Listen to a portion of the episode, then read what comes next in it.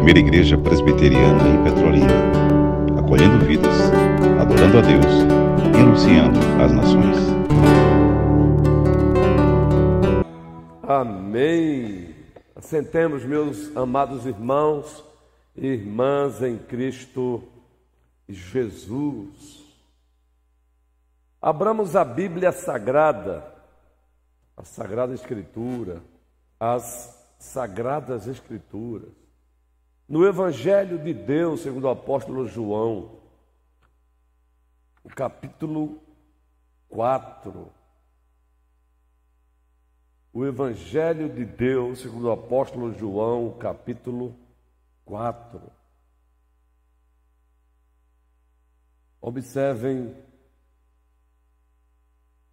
que leitura inspiradora essa que faremos versículo 31. O Evangelho de Deus, pois o Evangelho é de Deus, só existe um Evangelho, existe o Evangelho. Nessas quatro versões inspiradas e inerrantes e autoritativas, Mateus, Marcos, Lucas e João, não é, Reverendo Abraão Guerreiro? E estamos aqui lendo a versão segundo o apóstolo João, capítulo 4, versículo 31. Esse é um texto que faz parte ainda daquele diálogo de Jesus com a mulher samaritana. E diz assim o narrador: Nesse íntere, nesse íntere, os discípulos lhe rogavam, dizendo: Que íntere? Ele estava ali dialogando com quem? Com a mulher samaritana. Nesse íntere, os discípulos lhe rogavam, dizendo: Mestre, come. E o texto prossegue. Mas ele lhes disse: Uma comida tenho para comer, que vós não conheceis. Diziam então os discípulos uns aos outros: Ter-lhe-ia, porventura, alguém trazido o que comer? Disse-lhes Jesus. A minha comida consiste em fazer a vontade daquele que me enviou e realizar a sua obra. Concentrem-se na última parte, só até aí mesmo. Concentremos-nos na última parte. A minha comida consiste em fazer a vontade daquele que me enviou e realizar a sua obra. Um outro texto também no Evangelho de Deus, segundo o apóstolo João, capítulo 6, o versículo 38, no mesmo Evangelho, capítulo 6, o versículo 38.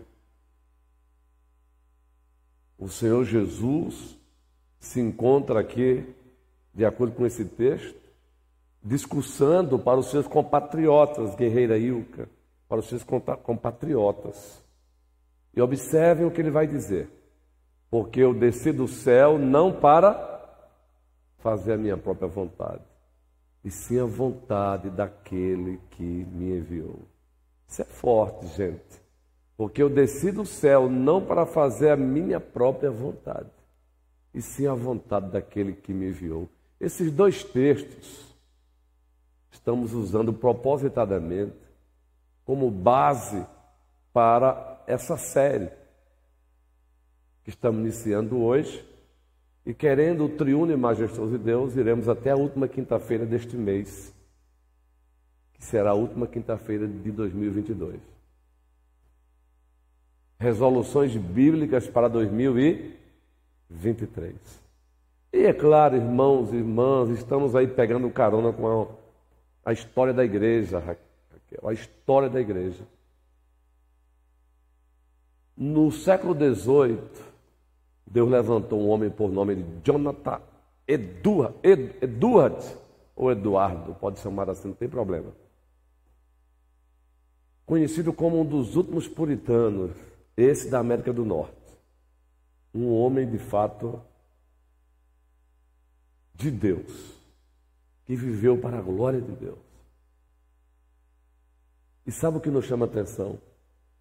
É que esse jovem pastor, com seus 18, 19, 20, 22 anos, ele escreveu as famosas 70 resoluções. 70 resoluções. Claro, alicerçados nos princípios e valores do reino de Deus. 70 resoluções para ele praticá-las. 70 resoluções para ele executá-las. Vou repetir. Um jovem pastor com seus 20 anos de idade. Ele não escreveu essas resoluções, essas 70 resoluções, de uma canetada só. No primeiro momento escreveu quase 30, depois foi acrescentando, mas a sua faixa etária foi essa. A idade entre 18, 19, 20, 22 anos. Agora, observem alguns exemplos, algumas resoluções dessas. Observem. Se você quer adquirir esse livro pelo um e-book, você encontra na Amazon. Muito bom esse livro. Mas deixe-me aqui ler a primeira resolução. Está aqui. Quem escreveu esse livro foi Steven Lawson. Eu tive o privilégio de ouvi-lo em Águas de Lindóia, a conferência fiel que acontece todo ano, quando morávamos em Cabo de Santo Agostinho, quando lá pastoreávamos, é, fomos uns, algumas, algumas vezes pela bondade de Deus. É uma conferência muito boa acontece todo ano, mês de outubro, conferência para pastores e líderes.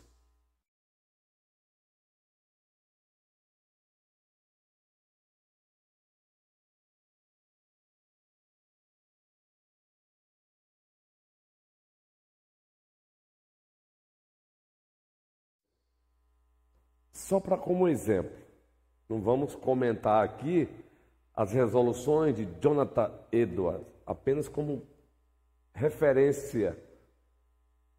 Observe a primeira, se não, não dá um impacto na gente. Veja, deixa eu me abrir aqui.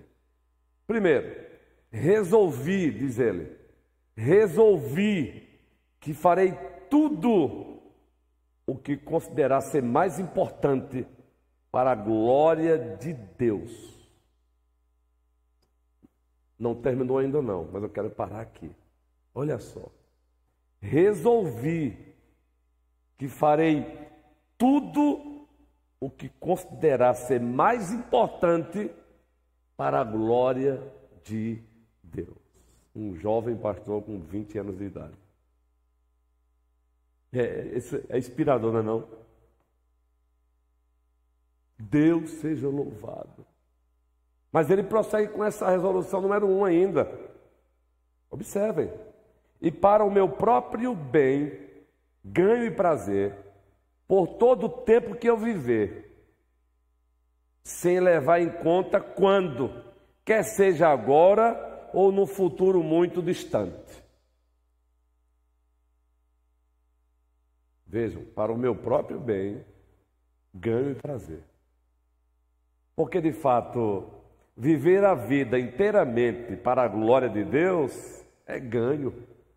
É um bem que fazemos a nós mesmos. É incrível isso, né? É um ganho que não tem preço, tem valor, mas não tem preço. Aninha, tem valor, mas não tem preço.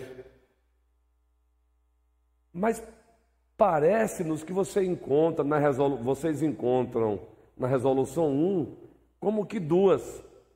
Porque ele prossegue assim: resolvi, novamente, fazer tudo que eu pensar ser o meu dever, principalmente para o bem e proveito da humanidade em geral. Gente, que é isso? Eu vou repetir. Resolvi fazer tudo o que eu pensar ser o meu dever, principalmente para o bem e proveito da humanidade em geral. E ainda na primeira resolução, você pode até dividir em três. É a primeira resolução dele. Ele ainda diz: resolvi, novamente, resolvi fazer isso, sejam quais forem as dificuldades que eu encontre, ainda que muitas e grandes. Gente, só aqui daria um estudo, não é? Primeiro ele diz: Eu resolvi procurar fazer tudo que é mais importante para a glória de Deus. Depois ele diz: Eu resolvi fazer tudo que contribua para o bem de toda a humanidade.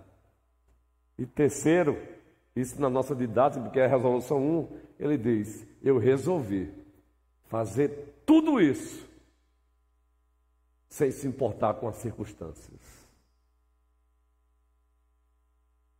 Sem me deixar ser intimidado pelos problemas, pelas batalhas, quer sejam poucas, quer sejam muitas. Gente, eu vou repetir: um jovem pastor com 20 anos de idade. Que legado! São 70 resoluções, eu, eu, eu, eu, faço essa recomendação. Se você um dia quiser adquirir esse livro, da Fiel, Steven Lawson. As resoluções de Jonathan Edward. Se você não quer comprar ele impresso, eu, talvez você encontre por um preço razoável pelo, pela Amazon.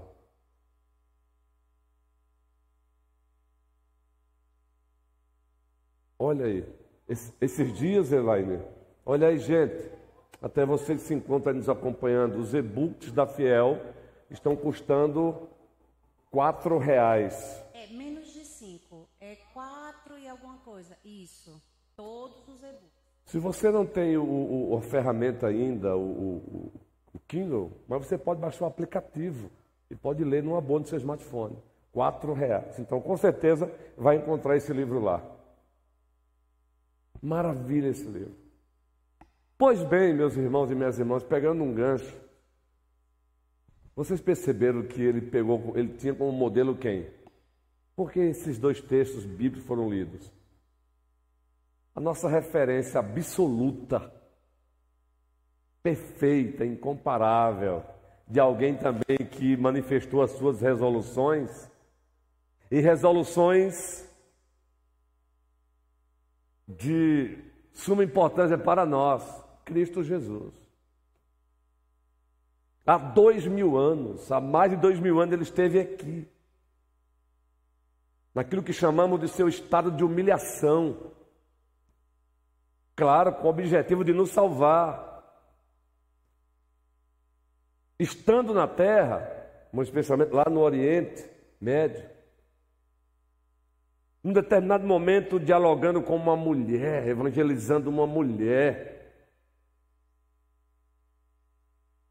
Diz o texto, como vocês já acompanharam e já leram, que os seus próprios discípulos perguntaram: O senhor não vai comer? E a resposta deles: Uma comida eu tenho para comer.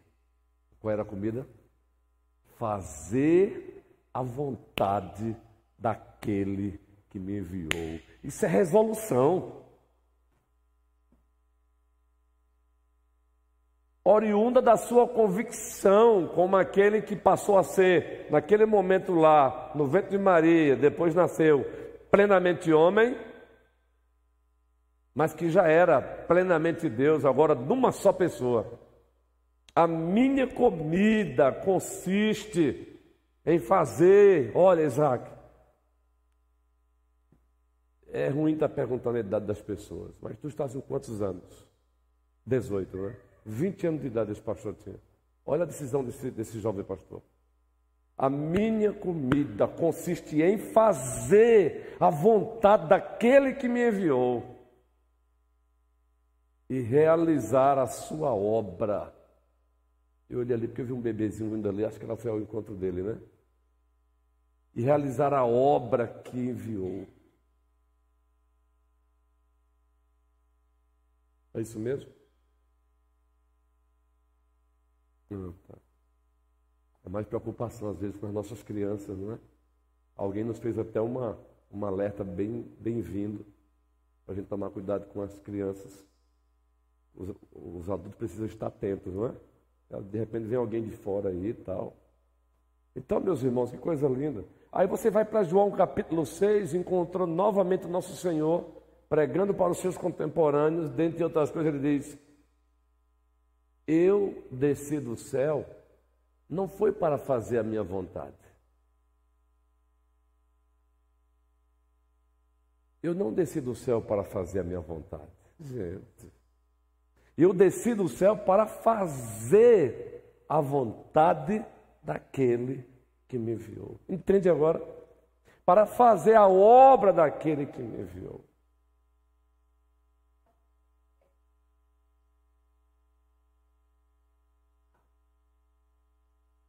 Setenta, setenta.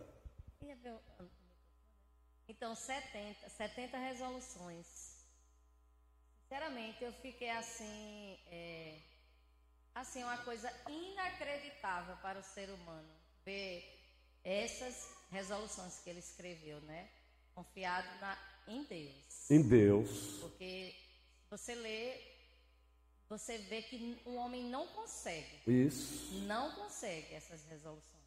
Verdade. São bem profundas, assim. Eu fiquei muito impressionada quando eu li essas resoluções de Jonathan Eduardo. Verdade, Raquel, verdade. E, e vale a pena ler muitas vezes, verdade.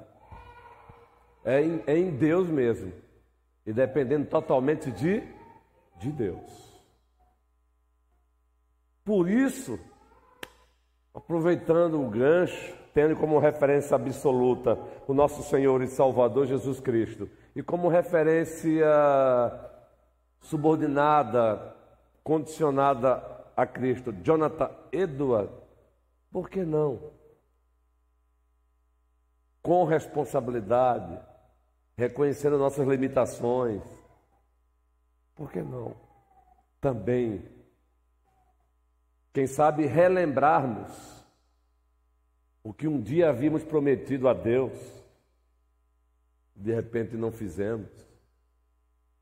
Ou se nunca prometemos algo, prometemos agora para 2023. Por que não? Também elaborarmos as nossas resoluções, tanto como individualmente como cristãos, mas também coletivamente para 2023. Nós esperamos sempre que o 2023 seja melhor, mas já temos lido também muitas frases também interessantes que o que vai transformar o 2023 um ano melhor não é o ano em si, mas quem é? o Senhor através de você, através de mim. Justamente, Elaine. É o Senhor através de você e através de mim. Sendo nós diferentes. Somos nós, a partir de Deus, por meio de Deus e para a glória de Deus, que faremos um 2023 diferente. Vivendo como seres diferentes. Do mundo estando no mundo, para sermos luzeiros no mundo. Foi esse o tema, sermão parte 1 e parte 2, que pregamos aqui em Efésios capítulo 4, até o capítulo 6, versículo 9. Diferentes do mundo, estando no mundo, para sermos luzeiros no mundo. Porque esse segundo bloco da carta de Deus aos Efésios trata disso. Diferentes do mundo, estando no mundo, para sermos luzeiros no mundo. Está aí como um empurrão como dica. É o próprio Deus que nos convoca. Está aí uma resolução, uma resolução renovada para 2023, uma resolução retomada para 2023, ou quem sabe, vamos lá usar essa expressão, uma resolução potencializada para 2023. A partir de Deus, por meio de Deus e para a glória de Deus, vivermos essa diferença em 2023. Sermos diferentes em 2023 também do mundo, estando no mundo, para sermos luzeiros do mundo. Poderia ser uma resolução só, no aspecto geral, não é? Agora imagine isso.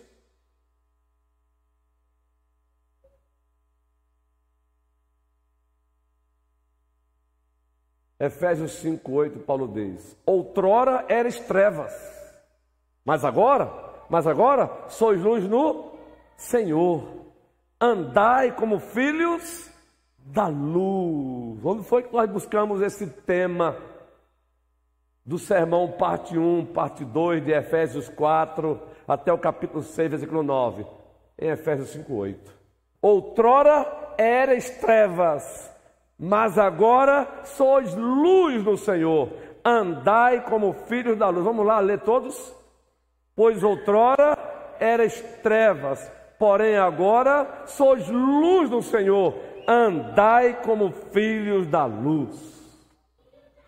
Esse versículo, se você quer entender o capítulo 4, se você quer um versículo chave para resumir capítulo 4 até o capítulo 6, versículo 9 de Efésios, é só você ler com frequência Efésios 5:8. Pois outrora eres trevas, porém agora sois luz no Senhor. Então, logo andai como filhos da luz. É isso que Paulo vai faz no capítulo 4 até o capítulo 6, versículo 9. Ele descreve como é que um filho da luz anda. Entendem, gente? Isso é hermenêutica bíblica, baseada no, no, no hermenêutica histórico-gramatical, reformada. Guarde isso aí, grife na sua Bíblia. Aí aqui lá você relembra.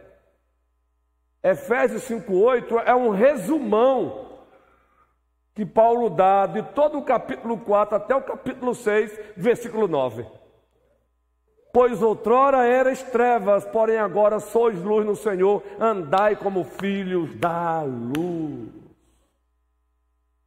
Que essa resolução seja retomada por nós ou potencializada por nós para 2023. Agora nós não conseguiremos fazer isso e a nossa irmã Raquel, esposa do prefeito César, colocou bem. Não faremos isso por conta própria, confiados em nossa própria força. Não faremos isso sem o embate espiritual. Foi o sermão que pregamos domingo, lembram? Embate. O, qual foi o tema, o tema do sermão do domingo, parte 1? A igreja sob ataque. É impossível vivermos essa resolução de sermos diferentes do mundo, estando no mundo para sermos luzeiros no mundo, sem sofrermos ataques. Por isso que em Efésios 6:9, ou melhor, 6:10, Paulo ousa encerrar a carta dizendo: "Finalmente, irmãos, ainda tem algo muito importante. Sejam fortalecidos no Senhor e na força do seu poder. E o que mais? Re, versículo isso, revestido de toda a armadura de Deus. Objetivos para poderes ficar firmes contra as ciladas do diabo. Foi um dos pontos do sermão. E o texto prossegue. Porque a nossa luta não é contra o sangue e a carne, sim contra os principados e potestades, contra os dominadores deste mundo tenebroso, contra as forças espirituais do mal nas regiões celestes. Foi o segundo ponto do sermão. A cilada do diabo, ponto um, existem. Ponto dois, as ciladas do diabo são executadas por uma hierarquia do mal. Está aí. Existe uma hierarquia do mal. E essa hierarquia é apresentada aí nessa linguagem: principados e potestades contra os dominadores deste mundo tenebroso, contra as forças espirituais do mal nas regiões celestes. E o texto prossegue. Portanto, ele vai repetir agora: tomai toda a armadura de Deus, para que possais resistir no dia mal e depois de ter vencido tudo, permanecer inabaláveis. Foi o terceiro ponto do sermão. A hierarquia do mal provoca o dia mal. A hierarquia do mal com L provoca o dia mal com U.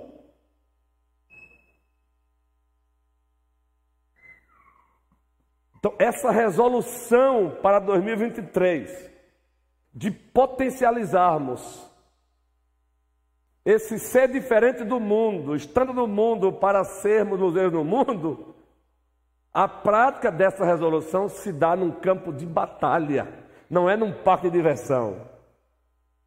Como disse A.W. Toz naquele livraço dele. Campo de batalha ou parque de diversão? Ele pergunta a A.W. Toz. E com certeza baseado nesse livro de A.W. Tozer, que o reverendo Hernando Dias Lopes, no seu comentário da carta aos Efésios, capítulo 6, versículo 10, ele inicia a introdução dizendo: a vida cristã é vivida num campo de batalha e não numa colônia de férias. Não é um, não é um pacto de diversão. Que o Senhor nos ajude, gente a potencializarmos essa resolução. Mas nós não queremos parar nessa resolução no aspecto geral de Efésios 5:8. Pois outrora eras trevas, porém agora sois luz no Senhor, andai como filho da luz. Queremos sair do aspecto geral e adentrarmos no aspecto particular. Isso faremos hoje, como já estamos fazendo, próxima quinta-feira, se o Triunio Majestoso quiser, ou seja, nas próximas três quintas-feiras. São quatro quintas-feiras no mês de dezembro, esta e as próximas três.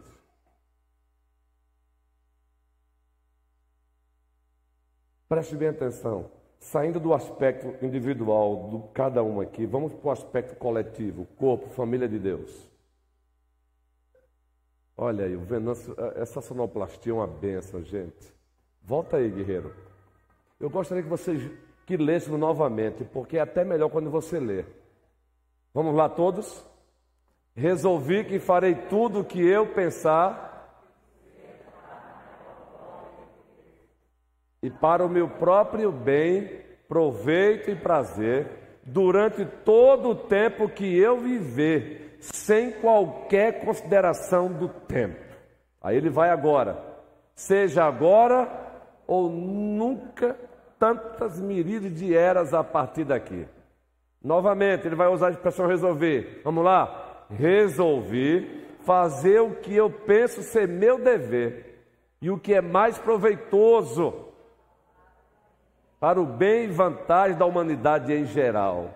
Que é isso, gente? E ele prossegue ainda na primeira resolução. Novamente, resolvi fazer isso sem me importar com quaisquer que sejam as dificuldades que eu encontre. Quantas ou quão grandes sejam. Gente, isso aí é para a gente escrever essa resolução na capa da Bíblia. E você abrir todo dia antes de trabalhar. É sério, gente. Só essa resolução aí é, é coisa para a gente registrar. Botar assim, na, na, na sala, fazer um quadro. Porque, gente, é de coração, faz parte da nossa fragilidade, é claro. Jonathan Eder não era serafim, não. Ele fez isso porque ele sabia que era luta. Mas, gente, estamos vivendo um cristianismo hoje, sem generalização, que qualquer dificuldadezinha, o cristão já não quer fazer a obra de Deus. O cristão já chuta o pau da barraca.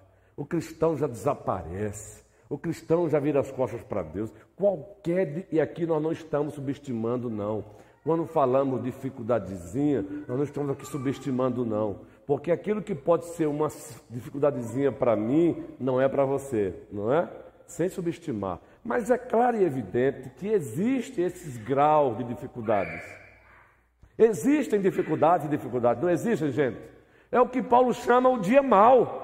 O dia mal na linguagem efesiana ali é aquele dia que parece que tudo de ruim acontece. Não tem aquele dia que você acorda assim, o pneu do carro está baixo, aí você bota o step, vai tentar ligar o carro, o carro não liga, aí consegue ligar, aí você sai e alguém te fecha na estrada. Não tem aquele dia assim que você diz assim: misericórdia, eu vou parar. Um dia desse até brinquei com o gerente, recentemente, eu dirigindo. Aí alguém entrou na frente do carro, aí eu freiei. Aí daqui a pouco eu fui, outro carro tentou me fechar, eu freiei. Aí daqui a pouco eu fui, o cara ia passando com a bicicleta, eu disse, Jairene, vamos orar. Não tem esse dia assim que você diz que é isso.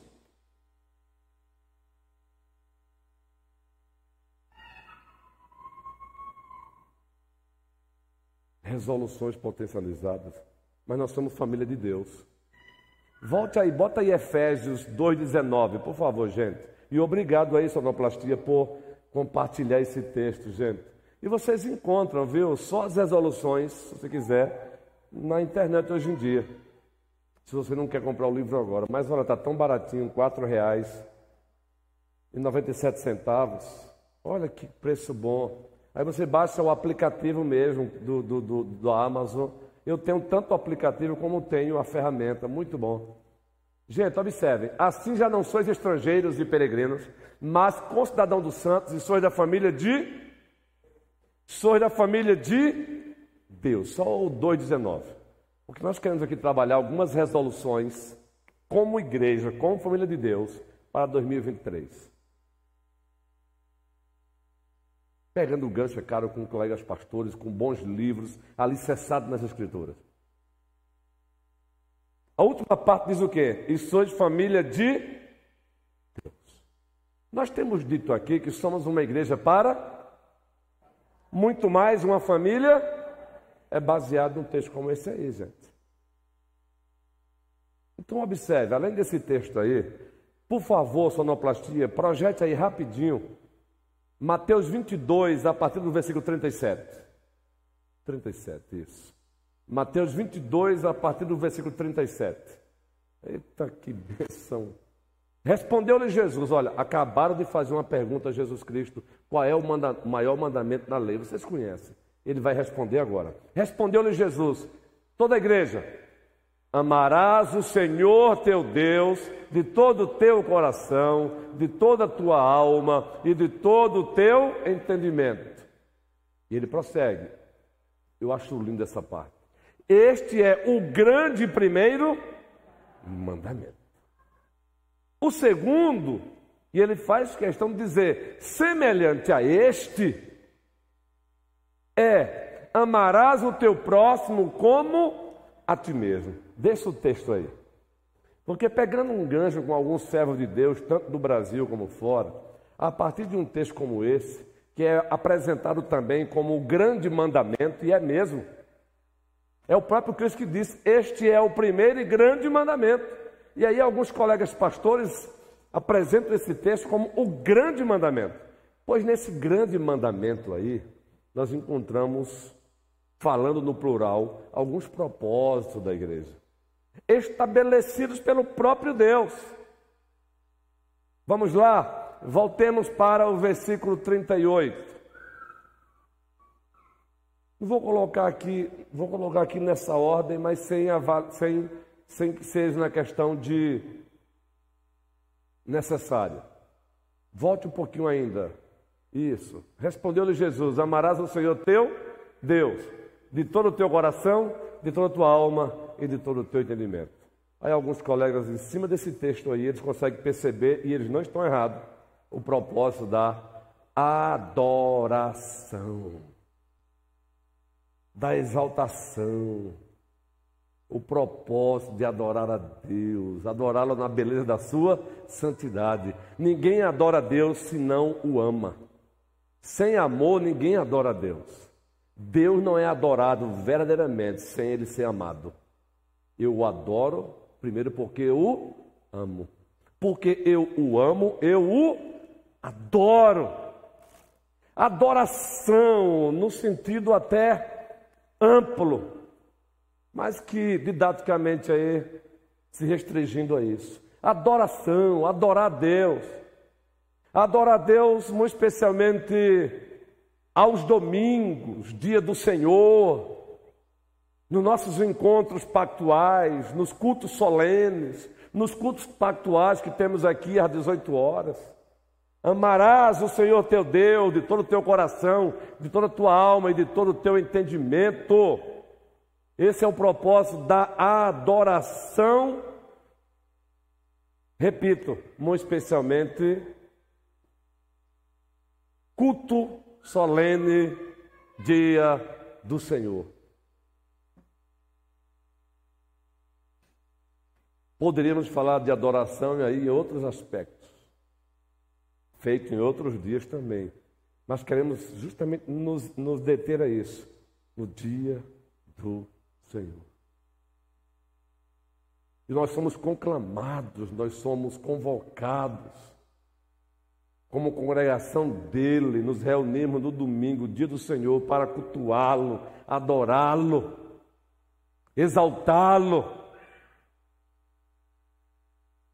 Gente, por favor, sonoplastia, Salmo 96, os versículos 8 e 9.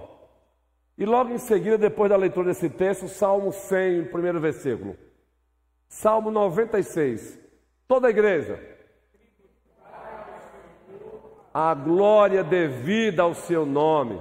Trazei oferendas e entrai nos seus átrios. Versículo 9 Adorai o Senhor na beleza da sua santidade, tremei diante dele todas as terras. Ah, gente, nós temos que entender que isso é propósito. Esse propósito aí é o principal. Os demais propósitos estão subordinados a esse. Adorar a Deus adorá-lo como ele merece ser adorado, com reverência, com alegria. Salmo 100: Celebrai com júbilo ao Senhor, quem? Todas as terras. Versículos 2: Servi ao Senhor com alegria, apresentai-vos diante dele com cântico. E aí ele vai dizer a razão: sabei que o Senhor é Deus, foi Ele que nos fez e dele somos, somos o seu povo. Encerrando a leitura, e rebanho do seu pastoreio. Os nossos manuais de doutrina, chamados de catecismos de Westminster, tanto maior como menor, começam assim: o maior. Qual é o fim principal e supremo do homem? Resposta: glorificar a Deus e desfrutar da Sua presença para sempre. Glorificar a Deus e desfrutar da Sua presença para sempre. Adorá-lo, adorá-lo, adorá-lo. John Piper, que foi um dos que teve Jonathan Edward, ou Eduardo como referência, escreveu um livro sobre missões. Sabe qual é o título do livro? Alegrem-se os povos. Quem tem esse livro aí? Alegrem-se os povos. Aí você, como alguém escreve um livro sobre missões e o título é Alegre-se os povos? Sabe por quê? Missões é isso. Missões é a igreja saindo, É a igreja trabalhando para ver os povos se alegrando no Senhor. Para ver os povos deleitando no Senhor. É John Pipe, pegando um carona com Jonathan Eduardo, que diz: Deus é glorificado quando você se satisfaz nele. Isso é forte, Carlos. Deus é glorificado quando você se deleita nele. Sabe qual é o maior prazer de Deus? É ver você tendo prazer nele. Isso é forte. O maior prazer de Deus é ter você tendo prazer nele de tal maneira que você faz coro com o salmista. Salmo 73, Salmo de Asaf. Tu me guias com o teu conselho e depois me recebe na glória. Quem mais tenho eu nos céus? Não há outro, não há outro em quem eu me compraza na terra. Aleluia! Deus quer ver a sua igreja se deleitando nele. Ele quer ver a sua igreja tendo prazer nele.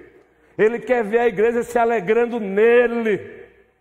Ele quer ver a igreja dele fazendo coro com o Senhor da igreja, dizendo: a nossa comida consiste em fazer a vontade daquele que nos salvou. Cristo disse: a minha comida consiste em fazer a vontade daquele que me enviou e realizar a sua obra. E como nós somos discípulos de Cristo, a nossa comida consiste em fazer a vontade dele, realizar a obra dele. A nossa comida consiste em nos alegrarmos nele, em nos deleitarmos nele. Ah, queridos, quando isso acontece, aí teremos mais e mais liturgias ardendo.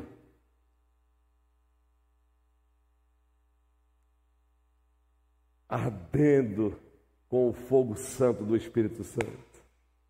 Liturgias com fervor e fervor com ortodoxia. Uma igreja que canta com prazer, que canta com satisfação. Esse é um dos propósitos. Que seja a nossa resolução. Que 2023 os nossos cultos, ou melhor, os cultos do Senhor, nós falamos nosso no sentido de pertencimento, nós pertencemos, nós cultuamos o Senhor. Que os cultos de 2023 desta igreja sejam ainda mais e mais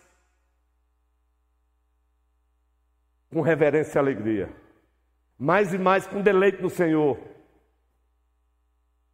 Ortodoxia na liturgia, liturgia na ortodoxia. Que possamos ter aqui nos nossos cultos mais ainda em 93. Ortodoxia, doutrina correta Ortopraxia, prática correta. Mas não pode ter só ortodoxia, não pode ter só ortopraxia. Tem o elo. Qual é o elo? Ortopatia, sentimentos corretos, afeições corretas. A igreja cantar com alegria, cantar com satisfação. Não permitamos que coloquem, coloque sobre nós esse estigma de que presbiteriano é frio. Presbiteriano não é frio, é porque ele canta como Deus quer. Como Deus manda, sem baderna, sem irreverência, mas canta com alegria. Celebrai com júbilo ao Senhor, todos os moradores da terra. Não é assim? Serve ao Senhor com alegria, apresentai-vos. Sabei que o Senhor é e eterno a sua fidelidade de geração em geração e toda a igreja. Aleluia, glória, aleluia. Me ajudem. Aleluia, glória, aleluia.